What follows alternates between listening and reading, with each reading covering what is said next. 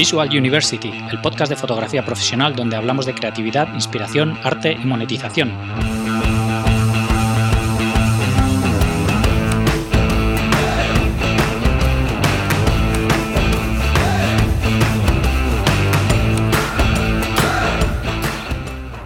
Bienvenidos al episodio 67 de Visual University. Soy Gonzalo Manera, fotógrafo profesional, y hoy tenemos con nosotros a Sergio Martín, fotógrafo de skate, retratos y residente en Sydney. Conozco el trabajo de Sergio desde hace años a través de las revistas de skate, pero no nos conocíamos en persona. Me gusta mucho su trabajo y quería preguntarle por su cambio de rumbo fotográfico y personal con su reubicación en Sydney. Espero que os parezca interesante. Antes de dar paso a la charla con Sergio, quería comentaros que el jueves que viene volveremos a tener otra charla en directo, concretamente el día 17 de octubre. Esta charla será diferente a las anteriores, ya que será en formato mesa redonda. Para ello contaremos con Álvar Carvajal, retocador de la Máscara Studio, el fotógrafo Diego Speroni y Javier Rodríguez, manager de producto de IZO. Entre todos hablaremos sobre el retoque fotográfico y su situación actual. La charla será de nuevo en el espacio los jueves en The Garage, en colaboración con Workshop Experience, y desde su web puedes apuntarte ya. Todas las novedades las iré contando aquí en el podcast, pero apúntate a la newsletter y sígueme en Instagram para estar al tanto de todo. Y para terminar, lo que digo siempre, que si me queréis echar una mano con el podcast, la mejor manera de hacerlo es compartiendo el programa con alguien a quien le pueda interesar y dejando valoraciones en iTunes y en iBooks. Esto hace que más gente encuentre el podcast. También podéis escuchar el programa en YouTube y Spotify. Me encantan vuestros comentarios y sugerencias, así que no dejéis de escribirme. Y ahora os dejo con Sergio Martín.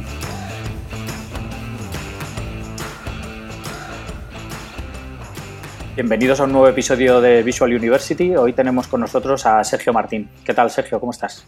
Muy bien, muy agradecido de, esta entrevista o, bueno, o, rato charlando. un placer, un placer tenerte, tenerte aquí. Eh, cuenta para todo el que no te conozca quién eres y a qué te dedicas. Pues soy Sergio Martín y, bueno, básicamente llevo muchos años haciendo fotos y hace como 20, 22 años decidí abrir mi propia revista y durante 20 años he estado haciendo trabajos de, edición y de, fotografía dentro de la revista. Y, eso. y, nada, bueno, pues cuéntame de dónde eres y cómo, cómo fue un poco tu vida hasta que llegaste a la fotografía. Pues yo nací, nací en Burgos. Y nada, cuando, cuando era bastante pequeño mi, familia se mudó a Canarias y allí empecé a patinar. Hubo unas navidades que el boom, el regalo estrella fue el monopatín y, y, nada, ahí empecé a patinar y con los años nos acabamos mudando al País Vasco y la verdad es que fue un, un cambio muy grande, pero seguí patinando, no sabía qué me iba a encontrar exactamente, pero nada más llegar, lo primero que vi fue gente patinando y en dos días ya conocí a todo el mundo y pues bueno, seguí patinando y... Claro. Y nada, hasta hoy, que tengo 43 años ya.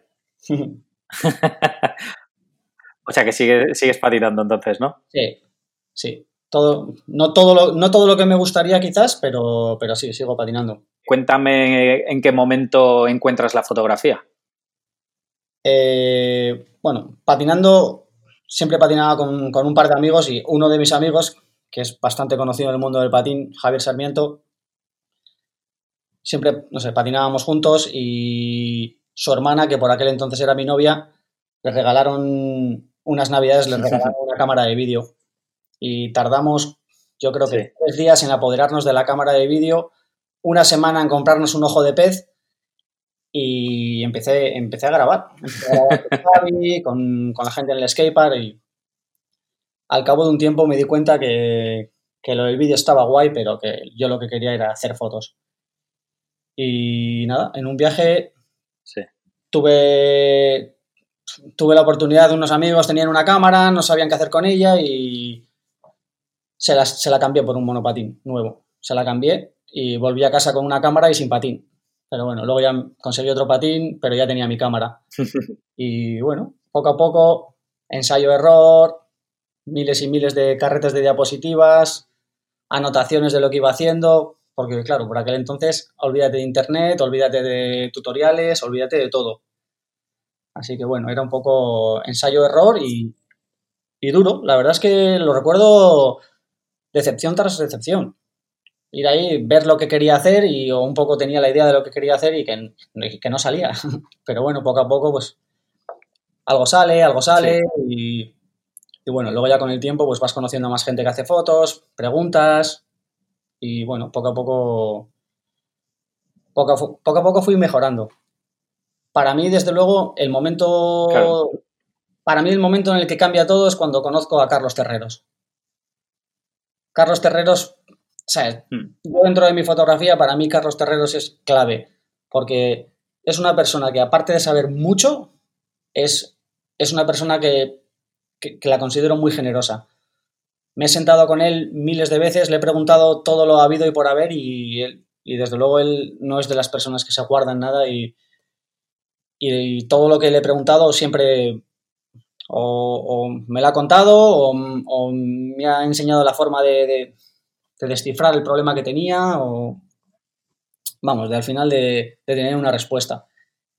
Y la verdad que con él fue como un antes y un después. De, hacer, de, verle a él, de ver sus fotos, porque él ya trabajaba en la 360 y de tenerle ahí arriba y, luego ya un poco, pues eso, ir haciendo fotos con él y, ver que, hostia, todo esto va saliendo.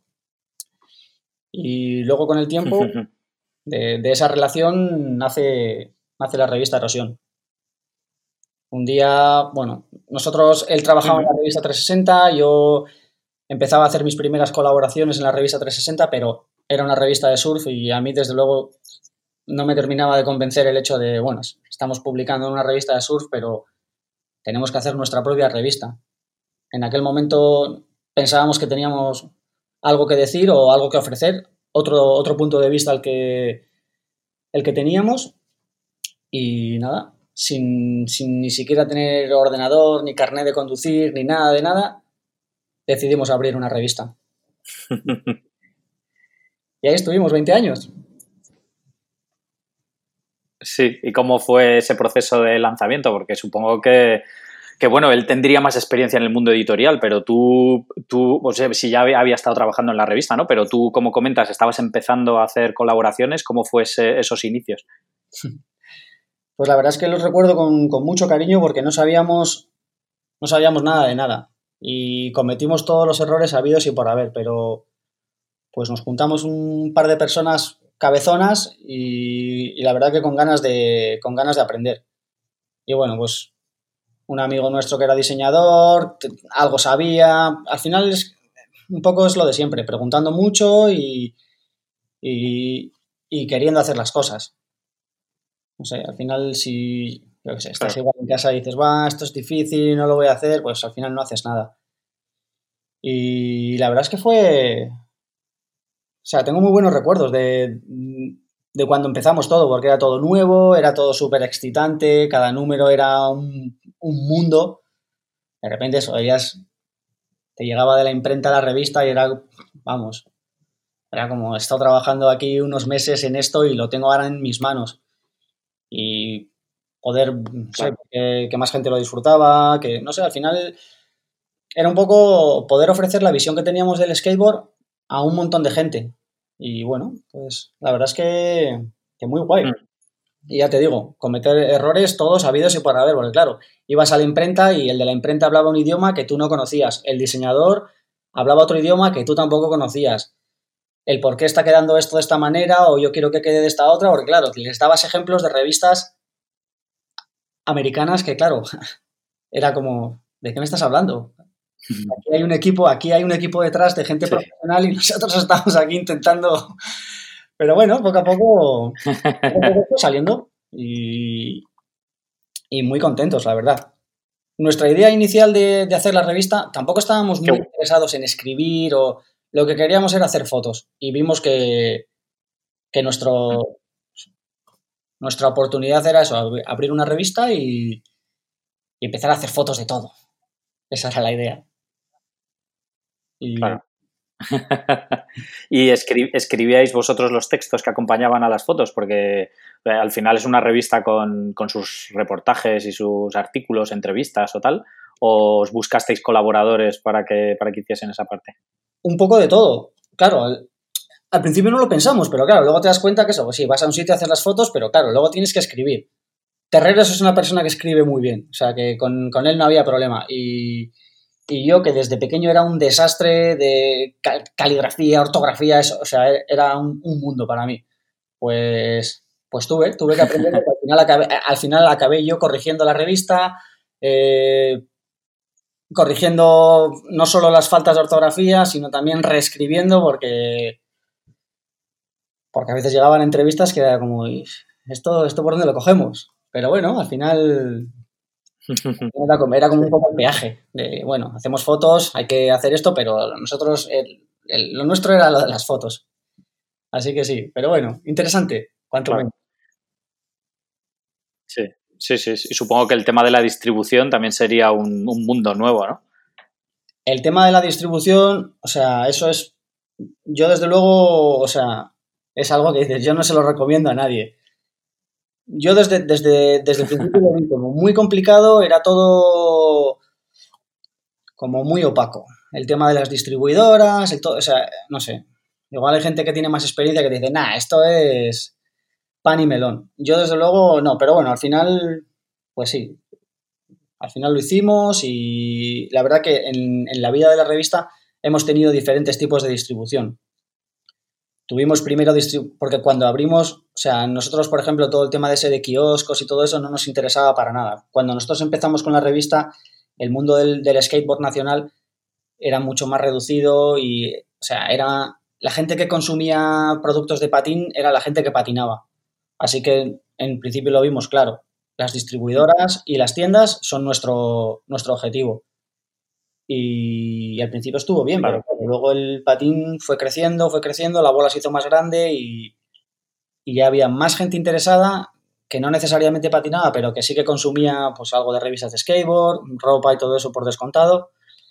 Y, también la revista fue creciendo un poquito y pues bueno, luego nos asociamos a un grupo editorial muy grande y estuvimos trabajando con ellos muchos años y ahí ya sí que ellos se encargaban de, todo el tema de distribución, kioscos y todo esto. Y luego el, el, grupo editorial muy grande quebró, tampoco sabemos muy bien por qué, pero quebró y volvimos, volvimos un poco a, a, los inicios. Distribución solo en tiendas de patín, la revista por todo el panorama, por todo lo que estaba sucediendo, nos dimos cuenta que la, gente más joven ya no, sea, ya no estaba consumiendo revistas de la manera en la, que nosotros las consumíamos. Y nos dimos cuenta que tampoco tenía, venía muy a cuento el vender una revista. Lo que queríamos era tener difusión y que la gente disfrutara la revista. Así que al final vimos que nos lo podíamos permitir y hicimos la revista gratuita. La distribución era tiendas de patín de todo el país. Sencillamente ellos abrían la caja y lo único que tenían que hacer era regalarla, porque nosotros lo que, o sea, lo que, lo que queríamos era tener difusión. No queríamos estar pendientes de si la gente la compraba o no la hmm. compraba, porque las ventas, o sea, llegó un punto en el que, que no tenía sentido, vamos. Y el tiempo nos ha dado la razón. O sea, ahora el mundo del papel o sea, está, está muriendo. Sí, sí, sí. Sin duda. ¿Y, qué, y hasta, hasta cuándo la hicisteis la revista? Pues hasta hace tres años. Hasta hace tres años que decido. Decido que.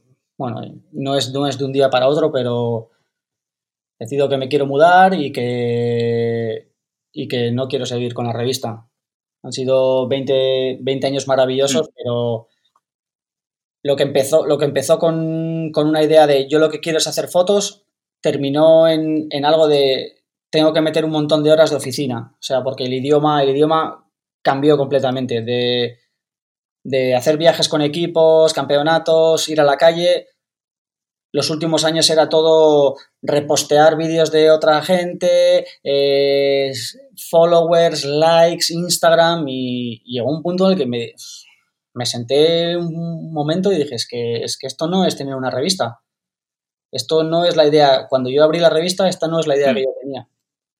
Y desde luego, no sé, Internet tiene muchas cosas buenas, pero desde luego lo que ha creado es es una bestia que hay que alimentar todos los días y, y es que con un equipo pequeño o incluso con un equipo grande no tienes capacidad para crear contenido todos los días.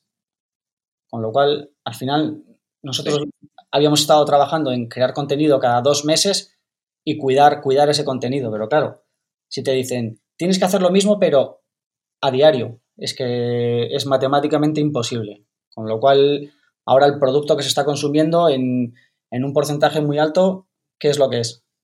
Basura. Basura, pero las marcas y las revistas y todo eso lo que tienen que hacer es, y blogs y webs, es repostear y linkear de una y de otra y de otra durante todos los días, a ser posible cuatro o cinco veces, y es que, porque la gente lo que quiere es estar consumiendo todo el rato. Y es que eso, al final dices, bueno, ¿quiero trabajar de esta manera? Pues yo me di cuenta de que no, de que no, y aparte el diálogo con las mm. marcas había cambiado mucho porque cuando yo empecé, bueno, cuando empezamos durante muchos años, al otro lado había una persona que patinaba que hablaba el mismo idioma que nosotros. Entonces, a la hora de proponerle proyectos o de hacer cosas, era el mismo idioma. Pero llegó un momento en el que ya, ya no era la gente que patinaba. Entonces ya estabas hablando con una persona que, que hacía sus ocho horas en la oficina delante del ordenador y lo que te estaba hablando era de estadísticas, de, de likes, de de cosas que a nosotros era como, pero vamos a ver, ¿de qué estamos hablando? Si es que esto no es una revista de monopatín. Y al final, para mí, desde luego, la balanza, o sea, me, lo vi claro, vamos, dije, bueno, pues esto, esto es lo que ha sido mi andadura en el mundo editorial y creo que esta etapa, así como la estoy viviendo ahora, no, no la quiero continuar viviendo y, y, me mudé, me mudé a Sydney y aquí llevo dos años y medio. Hmm. ¿Y por, qué Sydney? Bueno, Australia. No sé, Australia es un. Es, un, es, bastante importante para mí porque he estado, he estado, muchas veces y la verdad es que desde la. Desde la, muchas, como te digo, muchas, igual he estado 15 veces. Y siempre que he estado, hmm. ha habido una conexión diferente a, a, otros lugares que he estado que durante toda la andadura de la revista hemos viajado mucho por todo el mundo y, la verdad es que es Australia siempre diferente. Y la primera vez que vine, vine con, otra persona que también patina, que es Fernando Elvira. Él estaba dando la vuelta al mundo, yo quedé con él aquí y estuvimos, estuvimos viajando un poco juntos y volví, volví a casa, la verdad es que fascinado. Y seis meses después estuve hablando con una distribuidora nacional de zapatillas que la marca para la que trabajaban organizaba la Copa del Mundo aquí, bueno, en, Melbourne. Y me planté en la oficina y les propuse, mm. eh, vosotros estáis pagando este precio por, la por una página de publicidad y yo os ofrezco 15 páginas cubriendo este evento por este dinero. Y yo lo que quiero es que me pagáis el billete de avión, que me pagáis el hotel y. Y esto es lo que os ofrezco. Y recuerdo que el de la distribuidora me miraba como, hmm. ¿tú de dónde te has caído? O sea, no. yo me fui a casa y dije, bueno, yo por lo menos lo he intentado, que, yo qué sé. ¿Sabes? Yo siempre he sido de, de, proponer. Y la verdad es que una semana después me dijo, oye, que está hablando con los australianos y que a ellos les parece bien. Así que vamos para adelante. Te vas la semana que viene. Y era como. Perfecto. Y nada, después de esa vez, pues estuve, estuve viniendo a Australia al mismo campeonato, pues no sé, no sé cuántos años, pero varios años seguidos. Y todos los años era el mismo sentimiento cuando volvía. pues esto, esto me gusta. Y, y me gusta, me gusta, me gusta. Y bueno, pues hace años tuve la oportunidad de poder venir y aquí estoy. Aquí estoy. Qué bueno. ¿Y el tema visado y todo esto fue complicado? Bueno, ahora la cosa está. Sí, bueno, cada año se va poniendo un poco más complicado, pero bueno, al final pues hay que hacer papeleo y todo esto. Y, bueno, cada uno, depende de la situación o de qué tipo de visado pidas, pero bueno, al final, al final parece que todo, todo va saliendo bien y, y nada, aquí estoy de momento. Qué bueno. ¿Y qué tal, y qué tal fue el, comienzo allí en, en Sydney? Como, o sea, ¿qué, cuál, ¿cuál, fue tu plan una vez que llegaste allí a, a Sydney? El plan al principio era no hay plan. Mi plan inicial, bueno, claro, cuando, cuando vivía en Vitoria fueron 20 años de, de, de, revista y fueron 20 años al mismo tiempo de una tienda. Y al final terminé trabajando todos los días. O sea, es así. Al final, si no tenía que hacer una cosa, tenía que hacer otra. Luego estaba haciendo fotos también de, de música. Siempre liado. Y cuando me mudé, vi la oportunidad de decir, bueno, ahora vamos a, a, parar un poco y vamos a ver un poco qué es lo que quiero hacer y qué es lo que no quiero hacer y cómo quiero vivir. Y la idea inicial era, bueno, voy a Sydney y busco un trabajo. Y cuando llegué aquí a Sydney, eh, estuve hablando con un amigo que es de Pamplona, que también patino con él y tal. Y me dijo, ¿cómo que buscar un trabajo? Dice, tío, has estado un montón de años trabajando, tómate unos meses de vacaciones, disfruta, cógele un poco el ritmo a la ciudad y, luego ya luego ya buscas trabajo y te vas organizando. Y estuve tres meses patinando, haciendo fotos, la verdad que muy, muy relajado. Y un amigo de aquí que conocí, que conocí en Vitoria hace, pues igual hace 15 años, tocaba en una banda y me dijo, tío, vamos a tocar y te quieres venir a hacernos unas fotos. No sé, si estás de vacaciones y sí, sí, sin problema. Y nada, bajé, bajé al centro, estuve haciendo unas fotos y hablando con su mujer me dijo, ¿estás buscando trabajo? Y me dijo, pues ahora mismo no, pero en breve sí, sí que buscaré. Y me dijo, bueno, pues te voy a mandar un email y igual, igual en el estudio, ella trabajaba en, un, uno de los estudios más importantes de Cindy de fotografía, me dijo, bueno, pues igual, igual hay algo. Y me mandó un email y, y nada. Les mandé, les mandé un email, me, me dijeron que, que les mandara el currículum. Hice mi primer currículum con 41 años, porque no había hecho nunca uno. Y tuve mi primera entrevista de trabajo con 41 años. Y fui allí, dos chicas encantadoras. Y yo iba pensando, no cuela ni de coña. Pero yo voy a ir. Y nada, la verdad es que al final la entrevista muy distendida, hablando de fotografía, porque ellas también son fotógrafas. Al final la cosa cuadró y, y nada, empecé a trabajar, empecé a trabajar en el estudio y, y nada, luego me enteré que los dueños del estudio es Canon, así que técnicamente estoy trabajando para Canon. Ah, sí. Sí. Pero pues cosas, cosas de la vida. Y nada, la verdad que muy contento. Es, sí. es una pequeña familia y, y muy contento. ¿Y sigues allí en el estudio entonces a día de hoy? Sí, sí, sí. Ya son dos años y pico y, y ahí estoy, sí. Y la verdad es que ha sido... ¿Y qué, qué haces allí en...? En el estudio tienen... Bueno, en el estudio hay cinco estudios de fotografía y luego tienen pues, una tienda y tienen un departamento de, de alquiler de, de, material. Y estoy trabajando en el departamento de alquiler y básicamente lo que hacemos es, hacemos pedidos para, para toda la gente que alquila material, porque aquí tienen, tienen la idea de, de, que comprar tampoco tiene mucho sentido, así que alquilan, alquilan material para tanto de iluminación como cámaras, lentes, o sea, todo lo que necesites para una sesión lo puedes alquilar. Y básicamente eso, hacemos pedidos, mm. asesoramos a la gente que, que, oye, quiero hacer esto, necesito hacer esto otro, y eso es lo que hacemos.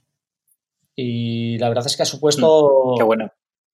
Ha supuesto un cambio muy grande porque todo ese material que has visto durante un montón de veces que no te puedes permitir, ahora de repente lo tengo todo a mi alcance.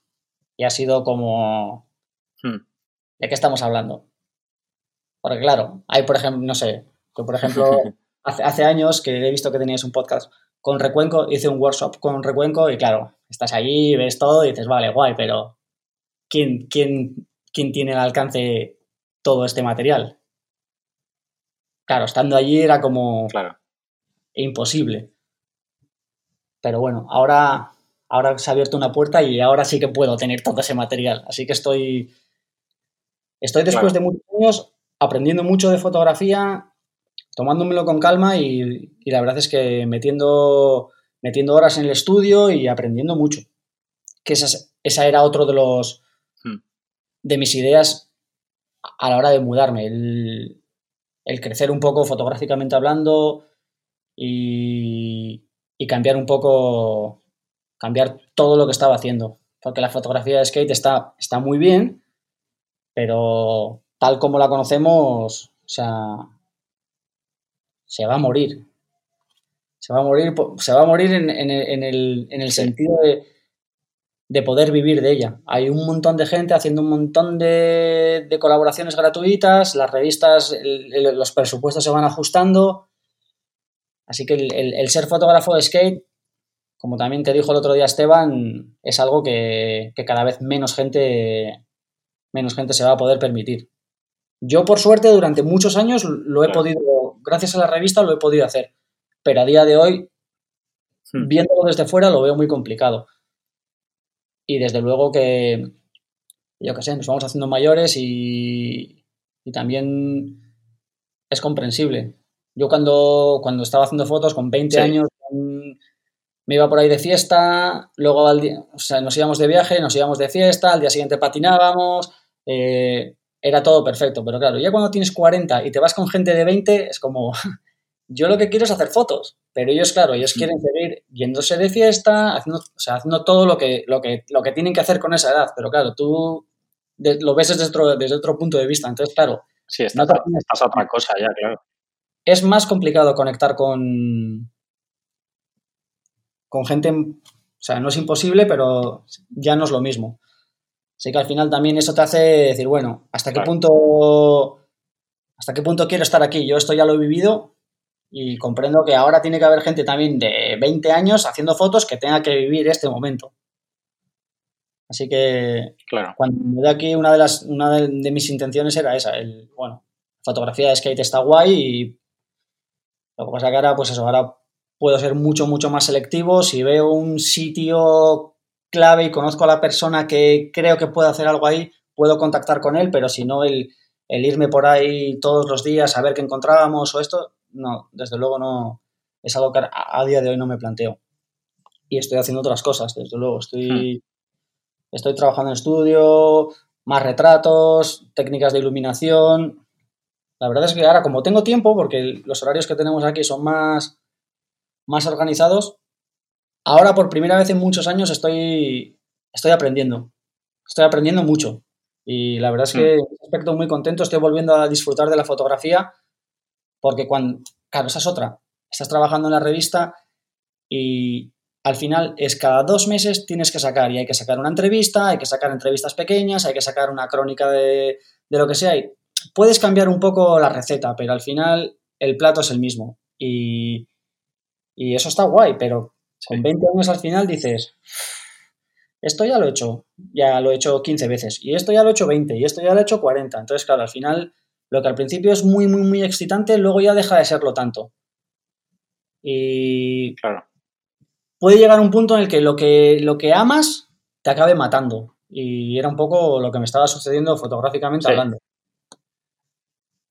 Y Claro, porque durante, durante toda esa época eh, solamente hacías fotos de patín, no, no probaste otras cosas distintas porque estabas ahí a tope con la revista. Fotografía de patín y musical.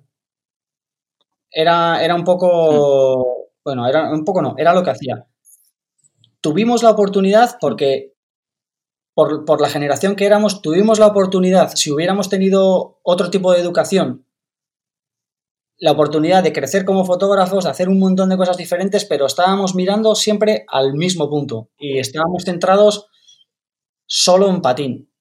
Que luego con los años nuestra, nuestra visión se ha, ido, se ha ido ampliando y lo hemos visto, pues, Roberto Alegría, eh, o sea, Esteban o muchos más, o fotógrafos americanos que conocemos, que solo hacían patín se han tenido que abrir y ahora están haciendo otro tipo de fotografía porque la fotografía es muy extensa y, y al final dices, bueno, quiero seguir viviendo haciendo fotos, el patín da lo que da y, y al final un poco por eso y porque, porque yo creo que centrarse solo en fotografía de patín es como, no sé, no comerte el pastel entero.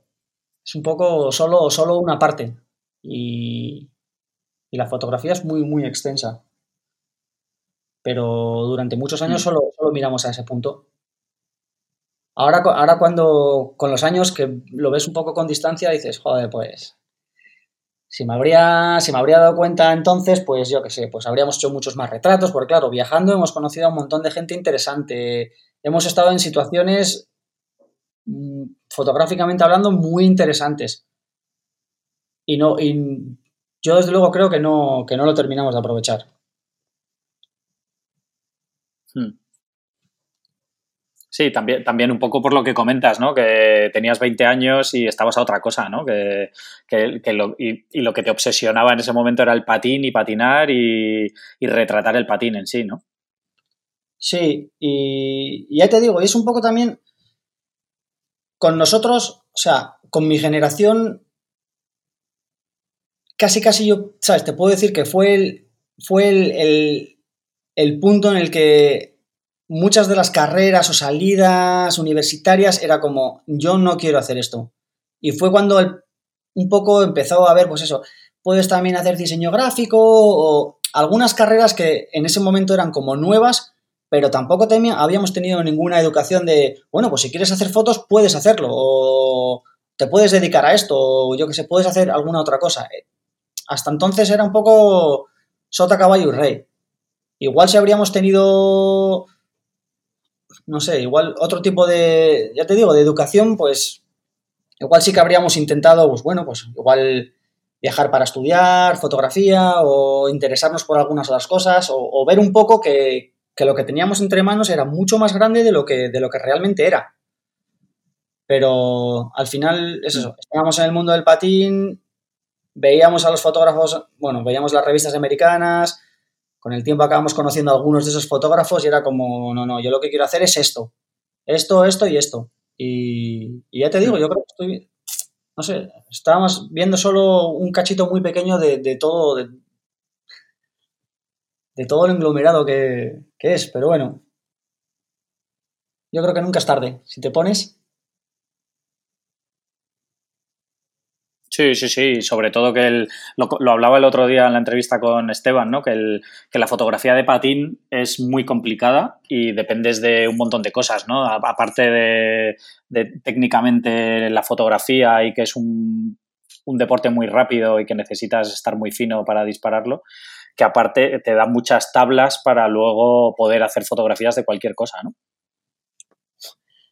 La fotografía de patín, o sea, es una escuela es una escuela importante porque, desde luego, lo que no, te permite es no estar atento. O sea, nosotros, por el tipo de fotografía que empezamos a hacer, que para nuestros conocimientos era bastante complicada, empezamos a usar dos, tres flashes, al final cuatro, iluminar toda la calle, porque al final, claro, estás iluminando un espacio que tú no tienes control sobre él. O sea, estás intentando usarlo como una especie de estudio cuando no es tu estudio, ahí puede pasar cualquier cosa, vecinos, policías, el patín volando, o sea, de todo. Y desde luego sí, sí que te da unas tablas y, y te da una manera de entender la fotografía bastante diferente, porque cuando te das cuenta y te desenvuelves con soltura en ese tipo de situaciones, cuando alguien te propone algo, algo relativamente más sencillo, es como, claro, Claro que lo puedo hacer, sin ningún problema, además.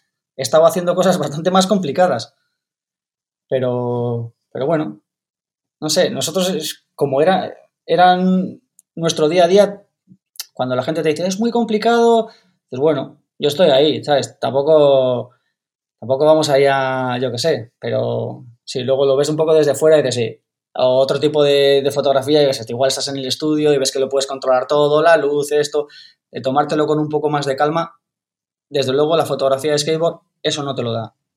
Tienes que ir, tienes que montar todo, tienes que ser un mm. poco fino, ágil, estar al loro de, pues eso, de, que tienes una persona volando por encima tuyo, que el patín puede ir a cualquier sitio, destrozarte un flash, o que viene alguien y se lo lleva, eh, cogerlo todo corriendo, porque hay que irse corriendo, no sé, se pueden dar un montón de situaciones que, desde luego que tienes, que tienes que tenerlas contempladas y aparte de todo eso, la foto que tú tienes en la cabeza que quieres hacer lo mejor posible. Luego otras veces no, otras veces es súper relajado. Encuentras un sitio, nadie te molesta y estás ahí 3, 4 horas y no pasa nada.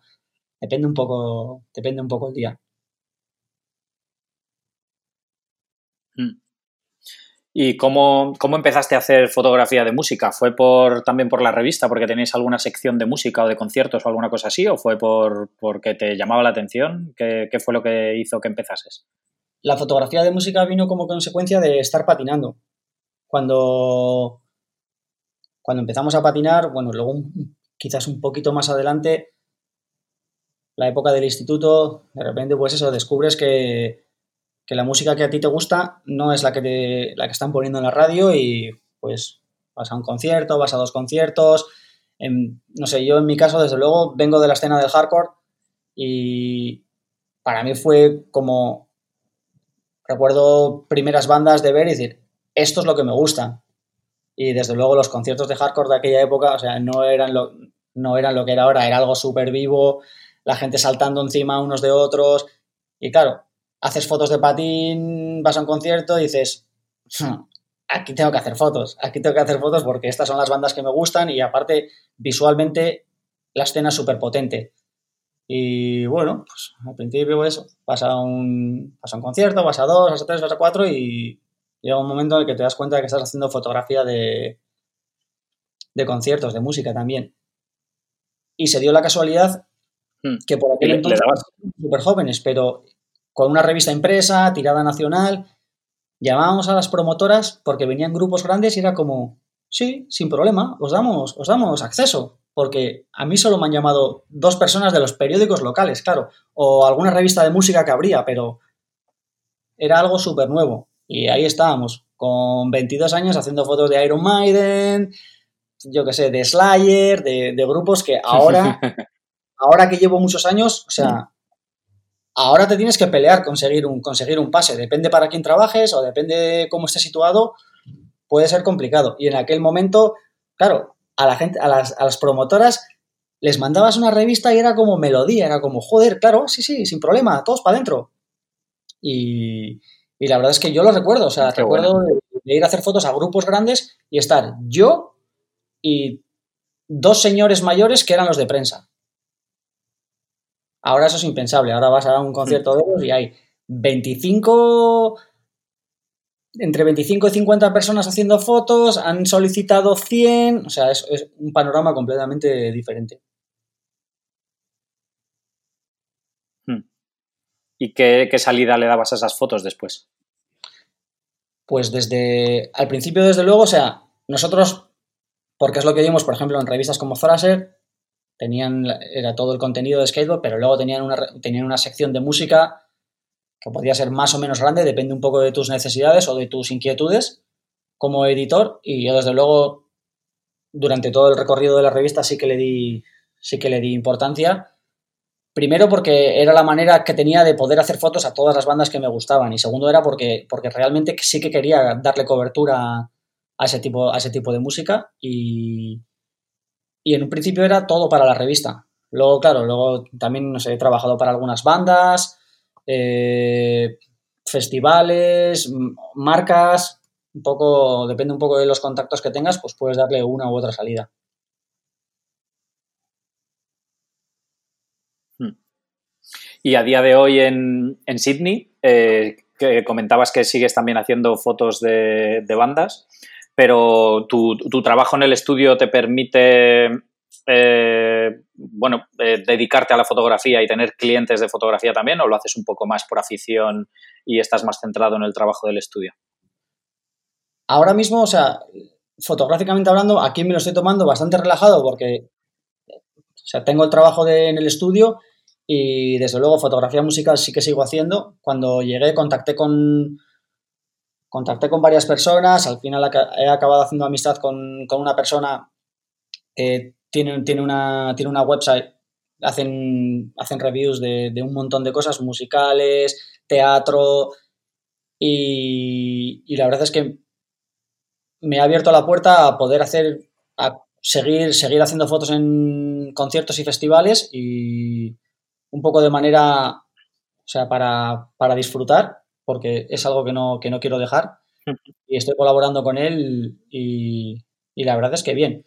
Y luego fotos de patín, la verdad es que muy, muy poquito y como ya te he dicho, en el estudio también de manera particular, para mí, eh, un montón.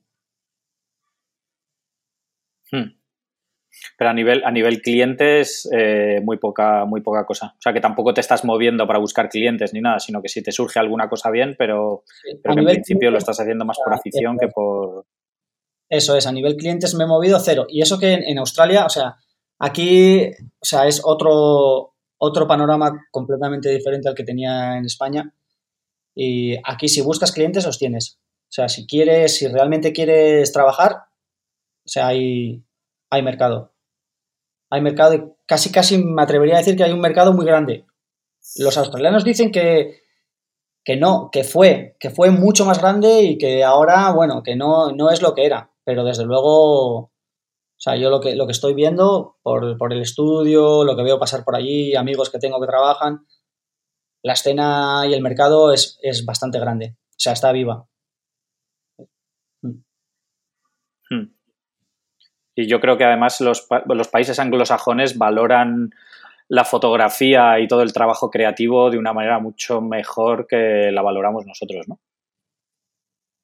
Por descontado. O sea, es que de eso sí que podemos hablar, podemos hablar largo y tendido, pero es que yo creo que en España a día de hoy casi me atrevería a decir que en un porcentaje casi casi mayoritario es que no se valora. No es que se valore poco, es que no se valora.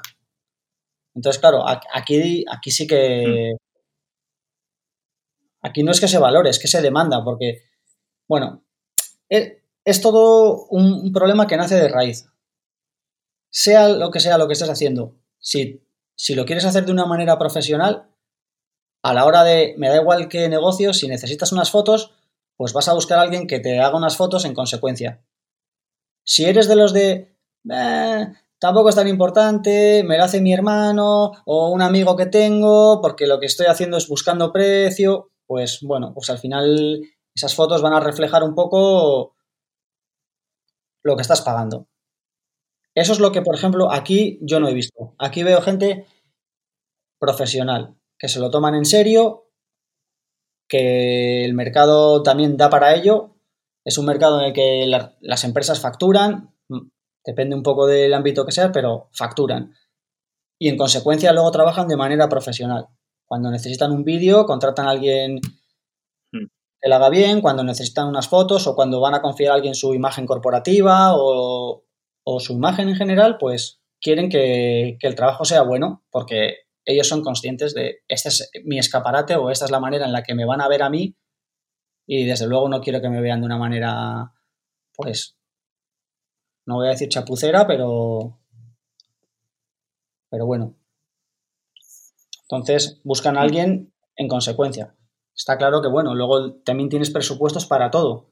Depende un poco si eres una marca muy grande o eres una empresa más grande o más pequeña, pero bueno, dentro de las posibilidades la gente siempre busca tener un producto bueno y lo valoran y desde luego yo he visto aquí gente hacer trabajos y hablar con el cliente y pues no estamos, no estamos del todo convencidos. Queremos, o sea, no es un todo vale.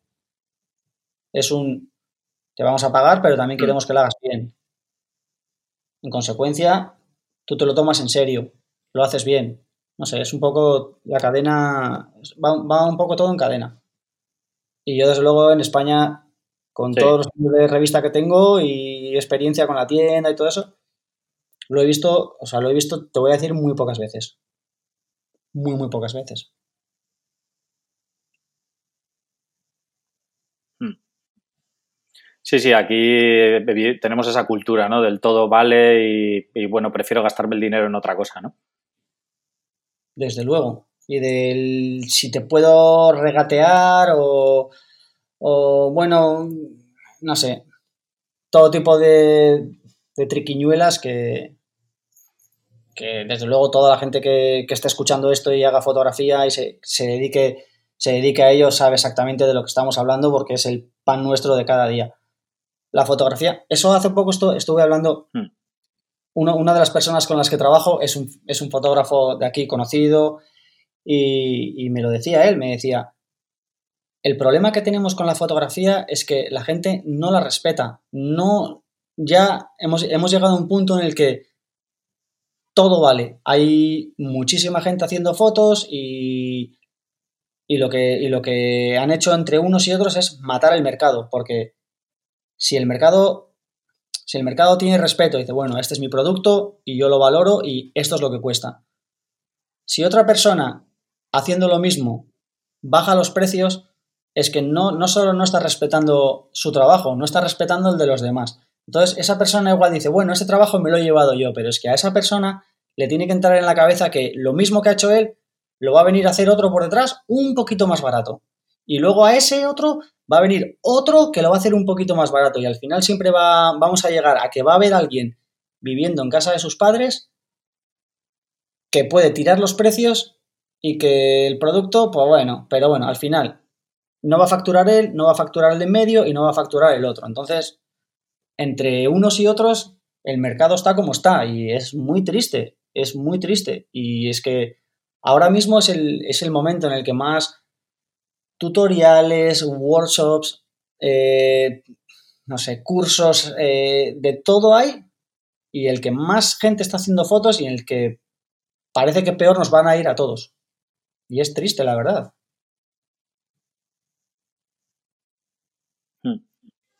Sí, sí, completamente de acuerdo. Y cuéntame, bueno, así a raíz de esto que me comentabas, ¿qué consejo darías a alguien que, está empezando en la fotografía? Supongo que aparte de, bueno, por la experiencia que tienes de fotógrafo, también un poco mm, cuéntame cómo, cómo afrontabas tú, porque supongo que en la revista, aparte de, Carlos y tú trabajando como fotógrafos, también tendréis colaboraciones de gente, ¿no? Eh, cuéntame un poco cómo, cómo, recomiendas a la gente que se acerque a una publicación o a alguien, digamos, ese, primer contacto para, llegar a trabajar con ellos. El problema ahora mismo con las publicaciones, y es también, voy a, recorrer un poco el camino que también recorrió eh, Esteban Velarde, y voy a repetir un poco lo que dijo. El problema de las publicaciones es que ahora mismo no tienen presupuesto. No tienen presupuesto para pagar colaboraciones o, en muy contadas ocasiones. Entonces, si tu aspiración es trabajar para una revista, si estás viviendo en España lo tienes jodido. No imposible, pero jodido. No obstante, mi consejo es siempre el mismo. Intenta que tu producto sea lo mejor posible, porque cabe la posibilidad de que igual tú hagas mejores fotos que la persona que está trabajando allí. Eso puede, puede, puede derivar en dos, en, dos, en dos puntos. O que termines tú haciendo ese trabajo porque el editor decida que pues, el fotógrafo que está en ese momento pues, ya no está dando lo que tiene que dar o, se ha quedado anclado o lo que sea. O que puedas empezar a trabajar un poco de manera esporádica. Pero bueno, siempre es un principio. Entonces, siempre sin ningún miedo intentar que tu trabajo sea lo mejor posible y valorarlo, no regalarlo, nunca.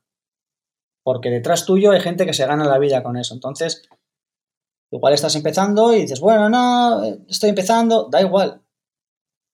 En el momento en el que estés de tu trayectoria, valora tu trabajo, porque si no lo valoras desde un principio, no, no vas a conseguir que más gente, que la gente que está al otro lado lo valore. Y eso es un poco el, el problema que vas a tener en toda tu trayectoria como fotógrafo. Entonces, mi consejo, desde luego, es intenta que tu, producto o que tu fotografía sea lo mejor posible.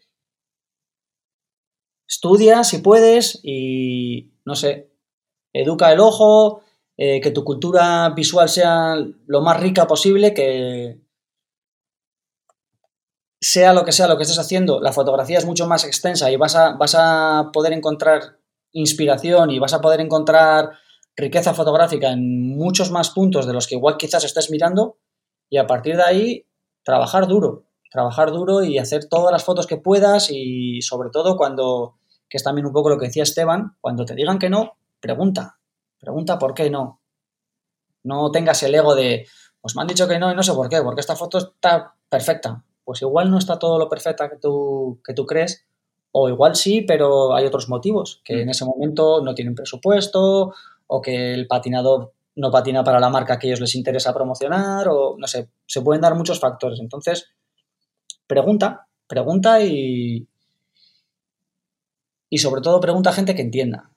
Porque es un poco también el problema que veo, que cuelgan fotos en Facebook o en Instagram y, no, pues yo tengo 200 likes, tienes 200 likes de gente que no tiene ni idea de fotografía y te están diciendo, oh, qué fotón.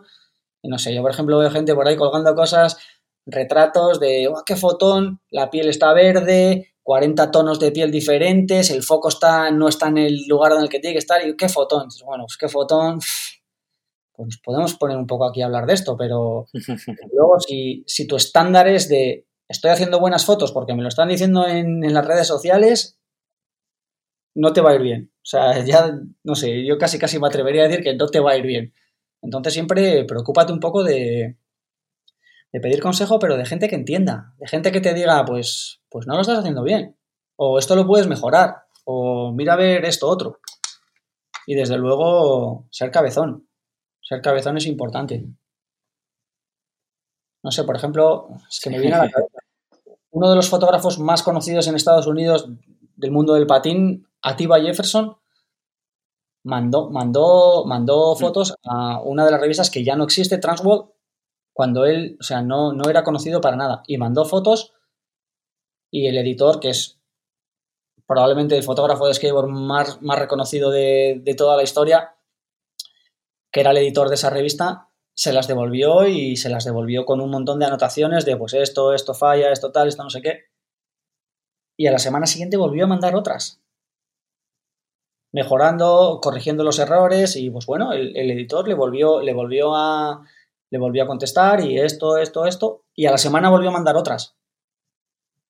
Y a día de hoy, o sea, luego él acabó trabajando para esa revista, esa revista cerró, inauguraron, hicieron otra revista, o sea, la trayectoria de Activa Jefferson es muy larga y desde luego él ha terminado haciendo fotos de los Lakers, eh, un montón de grupos de música muy conocidos, haciendo fotos con los mejores skaters del mundo y es un poco por eso, gente que en su momento dijo, bueno, pues, pues vale, me ha dicho que no, pero, pero eso se puede mejorar, esto se puede mejorar y lo voy a mejorar y siendo cabezón.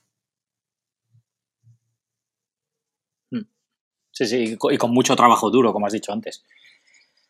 Sí, bueno, porque esa es otra. Luego la gente no quiere trabajar. Es que no sé, por ejemplo, claro, es que en España, por ejemplo, tenemos, tenemos, o sea, no nos tenemos que ir muy lejos. En España tenemos fotógrafos increíbles. Y ya no, ya no te voy a hablar de, o sea, no sé, te voy a hablar, por ejemplo, de Cristina García Rodero. Cristina García Rodero estuvo, antes de publicar su primer libro, estuvo haciendo fotos, es que no recuerdo, pero igual estuvo haciendo fotos 10 años para publicar ese, libro. Que es uno de los, es uno de los, libros más reconocidos de, nuestra Biblioteca Nacional. Pero sin ser hmm.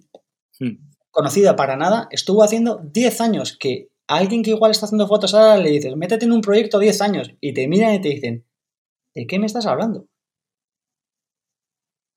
Es algo impensable, pero claro, es que luego mira, mira la trayectoria de, de Cristina García Rodero, pero es que es de esas personas de las que tenemos que aprender y ya no te estoy hablando del tipo de fotografía que haga o de cómo la haga, pero es un poco de, de la filosofía que tienen de trabajo y de, y de, y de, cómo, y de cómo entender la fotografía.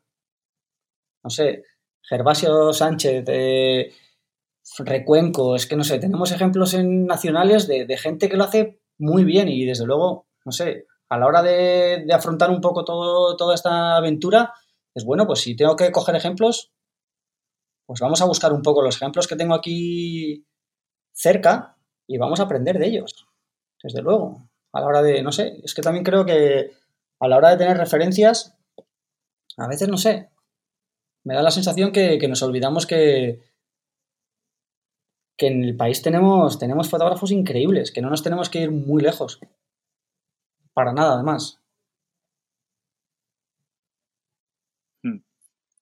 Sí, sí, completamente de acuerdo. Pues nada, no sé si quieres añadir alguna cosa más. Cuéntame por lo menos dónde, dónde puede la gente saber más de ti y seguir lo que vas haciendo. Pues desde luego mi web. Es un poco. Es un poco en lo que estoy trabajando y, y es un poco donde, donde voy a centrar todo mi trabajo. Hace, hace como un par de meses tuve una entrevista con, bueno, una entrevista, estuve charlando con una, con una persona que la verdad es que me abrió, me abrió, que es algo que lo, veía, lo llevaba tiempo viendo y la verdad es que me abrió los ojos en cuanto a cómo promocionar tu trabajo o dónde, dónde, dónde organizar todo tu esfuerzo.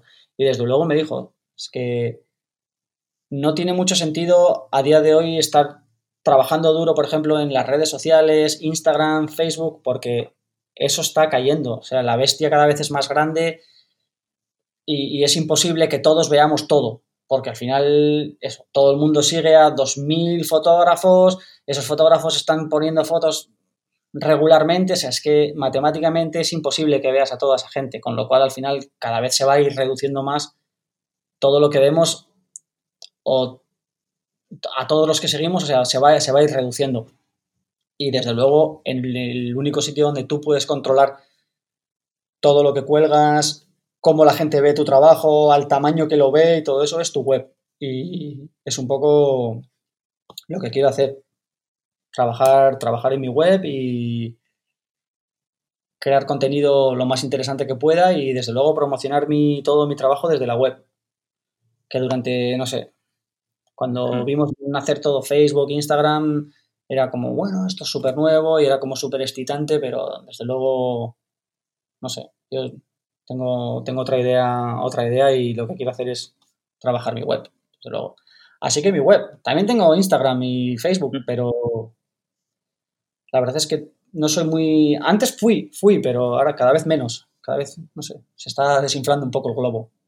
Sobre todo porque es que veo que toda esa bola de nieve, pocas veces veo veo cosas que hay cosas muy interesantes, pero es que me gustaría verlas a diario y no las puedo ver a diario. Entonces es como, bueno, veo un montón de cosas que tampoco me, terminan de interesar por lo, que te, por lo que te he dicho, que es una bestia, que hay que alimentarla todos los días y, no sé. Yo desde luego como fotógrafo es que no puedo crear contenido todos los días. Y... Sí, sí. Y que, es, que es un trabajo, ¿eh? Estar ahí, estar ahí contestando a los mensajes y todo, al final requiere un montón de tiempo. Sí. Y que claro, luego la otra que tienes es, bueno, pues voy a empezar a, abrir la puerta a mi puerta, a, mi vida privada. Que dices, no sé, no sé hasta qué punto, por ejemplo, yo sigo a fotógrafos que luego veo que están colgando cosas ya como más personales que digo, que no sé hasta qué punto me interesan. Me interesa tu obra, ¿sabes? Tu, tu trabajo. Pero no sé hasta qué punto te quiero ver en el salón con tus hijos, por ejemplo, que tampoco no sé, tampoco le veo la gracia. Comprendo que si quieres estar en ese juego es lo que tienes que hacer, pero no. no. No me interesa. Así que en ese aspecto prefiero. Prefiero además eso, es que yo creo que hemos perdido el, el, sentarnos en el ordenador y ver un poco webs. Webs de seguir un poco a los fotógrafos que nos gustan y, y ver, y ver fotografías a un tamaño, yo qué sé, depende de cómo sea tu pantalla, pero a un tamaño mínimamente decente, porque al final dices, es que estamos viendo fotos a un tamaño de diapositiva en el, en el, en el teléfono, es que no tiene sentido. O sea, si lo piensas, dices, no sé, habrá gente que le funcione, pero es que, es que no tiene sentido, porque lo que quieres, bueno, si tienes un poco de ambición, dices, lo que quiero es que la foto se vea bien, se vea correctamente y la verdad que verla ahí en miniatura es como, no sé, como hacerle flaco favor. Que esa es otra. Luego, no sé, hace poco también estaba haciendo, estaba haciendo un curso de impresión porque yo soy de papel. Y bueno, ya que no puedo imprimir en revista, lo que sí que quiero hacer es hacer buenas copias en papel. Y bueno, me he estado, me he estado formando un poco en eso y la verdad es que se ha abierto ahí una puerta que, que es muy interesante y que que quiero, que quiero explorar también. El, también conseguir hacer una copia final, sí, ya sé que puedes ir a un sitio, pagas a alguien y te lo hace, pero también quiero, quiero aprender cómo hacerlo y, y saber, saber, saber hacerlo. Porque durante un montón de tiempo he estado trabajando con imprentas y bueno, algo de idea tengo, pero al final la copia final en tu casa, una, una o bueno, en, en ediciones pequeñas tiene, tiene lo suyo. Y ahí estoy también, un poco con eso. Hmm. Bueno, siempre, siempre aprendiendo, ¿no? Yo es lo que, una de las cosas por las que empecé el podcast es que al final creo que eh, la formación continua en la fotografía es básica, ¿no? De estar no solo al tanto de equipos nuevos y cosas de estas o software y tal, sino, sino un poco irte formando en, tu, en tu fotografía, ¿no? Y, aprender de otras disciplinas, de otros fotógrafos, es la mejor manera de, aprender y evolucionar, ¿no? Yo, desde luego, lo que, lo que sí que estoy haciendo es volver a los inicios. Cuando empecé, cuando empecé a hacer, bueno, no cuando empecé, pero un poco ya cuando ya sabía un poco lo que estaba haciendo, hubo un momento en el que de verdad disfrutaba de la fotografía y todavía seguía experimentando, aprendiendo cosas nuevas. Luego llega un punto que es un punto que puede llegar a ser complaciente de decir, bueno, ya, ya lo estoy haciendo, ya lo estoy haciendo bien y es muy fácil, muy fácil quedarte ahí. Porque las fotos, más técnicamente, tu técnica ya es lo suficiente para, para hacer lo que estás haciendo y dices, bueno, pues las, ideas que tienes en la cabeza las puedes, las puedes llevar a cabo y, y está guay. Luego, claro, luego si sigues haciendo fotos con los años, igual llega un momento en el que te das cuenta y dices, joder, me he quedado un poco atascado o hay que darle aquí una vuelta de tuerca. Así que en ese aspecto lo que sí que me gusta es un poco, cuando acaba el año, pues ver un poco las fotos que he hecho durante el año y ver un poco si ha habido algún tipo de evolución y, y ver un poco cómo está, cómo está el tema. Y desde luego lo que sí que estoy haciendo es volver a, volver a disfrutar de la fotografía no por cantidad, sino por calidad. O sea, hacer menos fotos, porque claro, esa es otra. Cuando estás trabajando en una revista, cada dos meses tienes que sacar la revista sí o sí. Eso implica que hay que hacer fotos, sí o sí. Entonces, claro, al final es, necesitas, es cada dos meses, pero necesitas un volumen X. Y pues a veces no se da la situación o no, no estás todo lo convencido de lo que deberías estar con las fotos, pero ahora desde luego teniendo tiempo es como, bueno, quiero hacer esto y vamos a ver cómo sale y pues mira, esta vez no ha salido, pero vamos a volver a repetirlo y disfrutando de ese proceso y aprendiendo y viendo un poco y un poco haciendo lo mismo que, hacía con tonterreros, preguntar, preguntar y preguntar, porque ahora sí, ahora estoy trabajando con gente muy profesional, gente que sabe un montón. en el estudio, por ejemplo, en el, en el departamento de impresión, trabaja una señora que lleva, no sé, igual lleva 30 años imprimiendo. Y el otro día hablaba con otra persona y me lo dijo. Me dijo, tú estás trabajando con esta persona y quizás no te des cuenta, pero el mundo de la impresión es, a nivel mundial es muy pequeño y probablemente estás trabajando con una de las 10 mejores, ¿sabes? uno de los 10 mejores profesionales del mundo en el tema de impresión, porque ella está imprimiendo para fotógrafos muy conocidos, de, pues, que han trabajado para National Geographic, para, no sé, para, para un montón de, de publicaciones o fotógrafos independientes, ella está imprimiendo sus copias. Y la verdad es que me quedé pensando y dije, pues tienes razón. Y luego yo qué sé, con no sé, el departamento técnico estoy trabajando con dos personas que llevan trabajando para Canon 35 años. Y en el departamento de iluminación, más de lo mismo. Entonces al final dices, es que ahora sí que tengo al alcance el poder preguntar y, y a gente que, que, realmente, ¿sabes? Que les preguntas algo y la contestación que te dan dices, joder, ahora sí, ahora ya estoy entendiendo un poco un montón de, un montón de cosas. Y eso me está permitiendo, el, por un lado, aprender y por otro lado, disfrutar de la fotografía otra vez. Hmm. Que es de lo que sí, sí, sin duda.